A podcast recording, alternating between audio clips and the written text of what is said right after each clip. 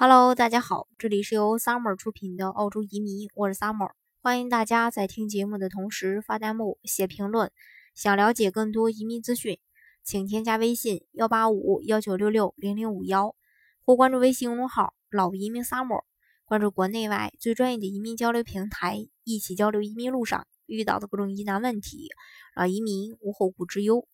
那澳洲呃，就针对这个是不是？要呃扩张这个移民，或者说啊缩减这个移民，其实，在澳洲有很大的争议。但是，澳洲的城市规划权威专家呃格哈博士近日在澳洲媒体上发表了一篇文章，认为说要解决澳洲的各种问题，只能增加移民数量来解决。他表示，澳洲的未来取决于移民，强劲的人口增长和提高的这种生活密度是解决问题的方法。任何相反的建议都是无稽之谈。格哈博士认为，墨尔本以及悉尼可以参考欧洲的城市空间。人们住在靠近交通和服务的密集住宅中，密集但是方便。同时呢，墨尔本皇家理工大学的吉尔斯科迪教授也支持格哈博士的看法。科迪教授身为城市研究中心宜居城市研究组的主任，认为现在澳洲政府口口声声降低城市拥挤，根本就是没有必要的担忧。他认为，一个地区有良好的生活服务、良好的商店、良好的公共交通和良好的舒适性，那它在哪个地区是否地处偏僻，其实就是其实呢不是太大的重点。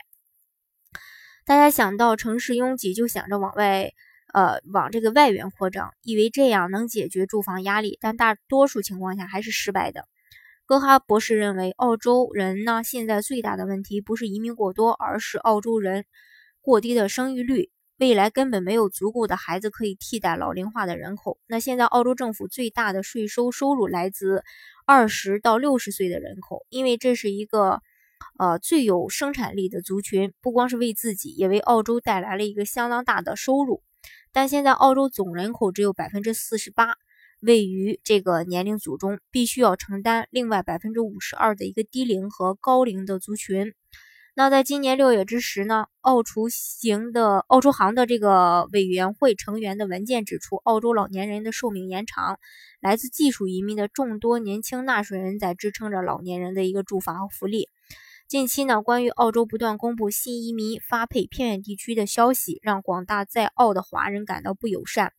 而戈哈博士提出的观点，大大肯定了移民对澳洲发展的。默默付出和肯定，但是到底政府最后会如何的抉择？呃，如何的去决策，仍然是一个未知数。所以也建议大家啊，有移这个有移民意向的申请人吧，密切的去呃关注这个移民的最新消息。稍后如果说有最新的移民政策呢，也会给大家分享的。